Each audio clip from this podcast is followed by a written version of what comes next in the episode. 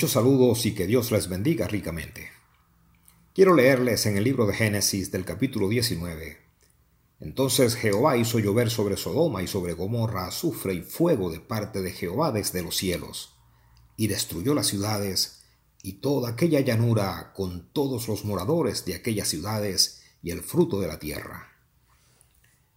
La historia de Sodoma es una historia triste, el juicio de Dios, que se desató hace más de cuatro mil años en las llanuras cercanas al Mar Muerto, aún sigue hablando en el tiempo presente como una advertencia de que la justicia de Dios tarde o temprano llega.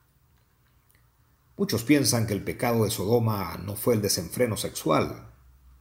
Es cierto, alegan, que esa sociedad practicó conductas abominables que dieron pie a la denominación bíblica de sodomía un estilo de vida promiscuo y autoindulgente de perversión sexual conocida hoy como homosexualismo.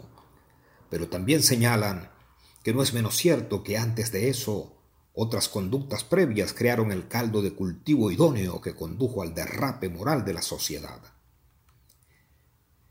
En el libro del profeta Ezequiel, en el capítulo 16, hay una sentencia contra Sodoma que trasluce las posibles causas de la acción divina descrita en Génesis. Allí leemos, He aquí que esta fue la maldad de Sodoma tu hermana. Soberbia, saciedad de pan y abundancia de ociosidad tuvieron ella y sus hijas. Y no fortaleció la mano del afligido y del menesteroso, y se llenaron de soberbia e hicieron abominación delante de mí, y cuando lo vi, las quité. Según el texto, fueron la soberbia, la abundancia de pan y la ociosidad los tres pasos previos en la escalera de descenso moral hacia una conducta inadmisible en la opinión divina y que hoy pueden servirnos de guía al analizar los síntomas de nuestro tiempo. Lo primero que dice el texto es que fue la soberbia el primer signo de maldad en Sodoma. Y el diccionario define soberbia como altivez y envanecimiento, un deseo y pretensión de superioridad sobre los demás junto con un rechazo de sometimiento a Dios. Y fue la soberbia de pretender estar a la altura de Dios y disputarle su soberanía lo que condujo a la caída de Satanás y su inmediata expulsión del cielo. Fue la soberbia de Adán, al rechazar la orden divina de no comer del árbol de la ciencia del bien y el mal, lo que provocó su expulsión del paraíso. También fue la soberbia de los habitantes de Babel en su afán por edificarse un nombre la que llevó a Dios a confundir sus lenguas y esparcirlos por el mundo. Y ahora en Sodoma, la soberbia también buscó ocasión. Fue un acto aberrante llegar a un hogar piadoso y pretender sacar a la fuerza a los invitados de aquella familia para abusar sexualmente de ellos. La Biblia nos muestra en el capítulo 1 de Romanos la radiografía de una sociedad que decidió darle la espalda a Dios, y por aquel acto de soberbia su corazón fue entenebrecido entregándose a la inmundicia y deshonrando sus propios cuerpos con actos que no convienen. La acción de los habitantes de Sodoma en su actitud ante los huéspedes de Lot demuestra que ya estaban pisando el charco de una conducta irreversible. Estimados hermanos y amigos, la soberbia es mala consejera. La Biblia dice que Dios resiste a los soberbios, pero da gracia a los humildes. El Señor Jesucristo también enseñó que todo aquel que se enaltece algún día caerá humillado, pero el que se humilla también en su momento será enaltecido. El siguiente aspecto que recalca la escritura sobre la condición reinante en la sociedad de Sodoma tiene que ver con la abundancia de pan. Pero quizá en este punto algunos se pregunten, ¿acaso la abundancia de pan es mala? ¿No señala más bien la escritura que la abundancia material forma parte de la bendición de Dios para los que le obedecen? Efectivamente, así es. En el libro de Deuteronomio capítulo 28, Dios promete abundancia de bienes como recompensa a la obediencia de sus leyes y estatutos. Esa fue la experiencia de Abraham de quien el libro sagrado reseña que llegó a ser riquísimo porque Dios lo bendijo. Y lo mismo sucedió con sus herederos Isaac y Jacob, y aún hasta el mismo Lot. Entonces, ¿Cómo pudo la abundancia de pan convertirse en una acción de causalidad penal en el descenso moral de una sociedad? Se ha dicho desde siempre que el camino hacia el corazón del hombre es por medio de su estómago. Analicemos esta proposición. Hoy la ciencia ha descubierto que el ser humano tiene un segundo cerebro en su aparato digestivo, que es autónomo del cerebro. Y esto es increíble, que el estómago pueda tener neuronas como nuestro cerebro. ¿Acaso esto significa que si le permitimos, nuestro estómago podría dominarnos y dirigir nuestra vida? Quizá con solo ver un par de capítulos de Kilos Mortales, la serie televisiva que muestra la lucha de hombres y mujeres con sobrepeso extremo para controlar su insaciable deseo de comer y que los mantiene en jaque al borde de la muerte, pudiésemos admitir esta proposición. Pero esto no es desde ahora. Fue por una comida en el jardín del Edén que el hombre perdió su relación íntima con su Creador. Al comer del árbol prohibido de la ciencia del bien y el mal, fueron expulsados del paraíso.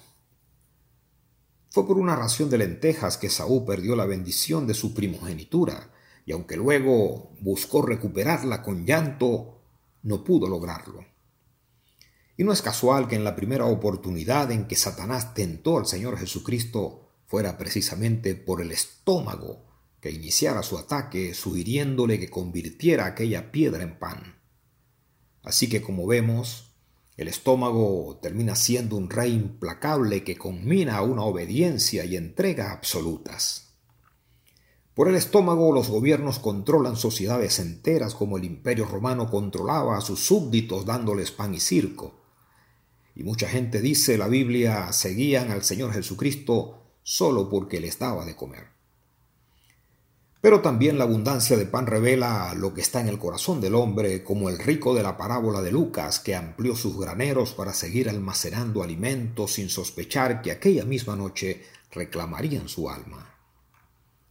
Apreciados hermanos y amigos, la abundancia de pan es una bendición de Dios ciertamente, pero debemos tener cuidado con la avaricia porque toda avaricia es idolatría para Dios.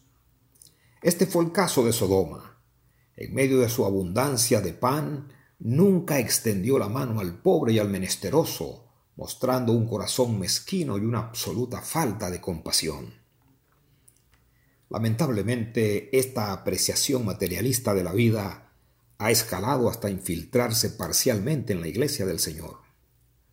Hoy en muchos ministerios cristianos se ha sustituido al verdadero pan del cielo por el marketing empresarial. El resultado es una iglesia indiferente y vacía de poder, que piensa materialmente como el ángel de la iglesia La Odisea en Apocalipsis 3, el cual proclama a los cuatro vientos, yo soy rico y me he enriquecido y de ninguna cosa tengo necesidad, cuando en realidad el escrutinio divino es la de ser desventurado, miserable, pobre, ciego y desnudo. ¿Qué opinión tendrá el Señor sobre nuestro ministerio o nuestra vida cristiana en la actualidad? Por último, el tercer escalón en la escalera del derrumbe moral de Sodoma fue la abundancia de ociosidad. Y el diccionario define el ocio como inacción o total omisión del trabajo, diversión o ocupación reposada, y alguien dijo con mucho acierto que la ociosidad es el taller del diablo. El plan de Dios para los seres humanos fue el trabajo creativo y esforzado. Adán recibió la asignación divina de labrar la tierra y cultivarla, pero el hombre prefiere vivir su vida como el negrito del batey. Son las sociedades con una cultura de trabajo dinámico y creativo las que más avanzan en el desarrollo integral de sus ciudadanos. Cuando una sociedad se estanca, el tiempo es usado en perversiones. A los habitantes de Sodoma el tiempo les sobraba porque estaban sometidos a la soberanía del instante. Era una sociedad hedonista dominada por los placeres del cuerpo que glorificaban la carne. Allí no había lugar para Dios. Sus dioses eran el sexo, el consumismo, las orgías, la lascivia y el placer. Estimados amigos, el apóstol Pablo exhortaba a los cristianos de Tesalónica al decirles, oímos de algunos de ustedes que llevan vidas de ocio, se niegan a trabajar y se entrometen en los asuntos de los demás. Les ordenamos a tales personas que trabajen para ganarse la vida. Y en otro momento les reiteró, el que no trabaje, que tampoco coma. Es una reflexión interesante para aquellos creyentes que alegan falta de tiempo para orar, para leer la Biblia, para asistir a la iglesia, pero les sobra el tiempo para ver el partido de béisbol o de fútbol, asistir a un concierto cristiano, ver televisión por horas o cualquier otra actividad lúdica. Pensemos en nuestra responsabilidad como cristianos en la obra del Señor. Finalmente, cuando los sodomitas vieron llegar a los invitados de Lot, ya habían concebido el pecado en sus mentes perversas. Pero aquella osadía sería la última maquinación que intentarían. Aquella actuación sería para ellos fin de fiesta. Fuego y azufre cayeron desde el cielo para destruir la ciudad y a sus moradores, haciéndola inhabitable para siempre. Estimados hermanos y amigos, la historia de Sodoma queda como un registro elocuente de lo que sucede cuando una sociedad le da la espalda a Dios. El apóstol Pedro en una de sus cartas a la iglesia dijo que Dios redujo a montones de cenizas a Sodoma como ejemplo de lo que sucederá a la gente que vive sin Dios. Pero también observó que de allí sacó a su siervo Lot junto a su familia, porque él era un hombre recto que estaba harto de la vergonzosa inmoralidad de la gente perversa que lo rodeaba. La Biblia dice que el que confiesa su pecado y se aparta alcanzará misericordia. Este es un tiempo para reflexionar acerca de tu vida y de la de tus seres queridos. El juicio de Dios no es una conversación agradable en la mesa del malvado. En cambio, el justo proclama con el salmista, mi lengua hablará de tu justicia todo el día. La Biblia enseña que no es por nuestra justicia que escaparemos de la ira venidera de Dios, sino por la justicia de su Hijo amado Jesucristo, quien pagó por el precio de nuestra iniquidad.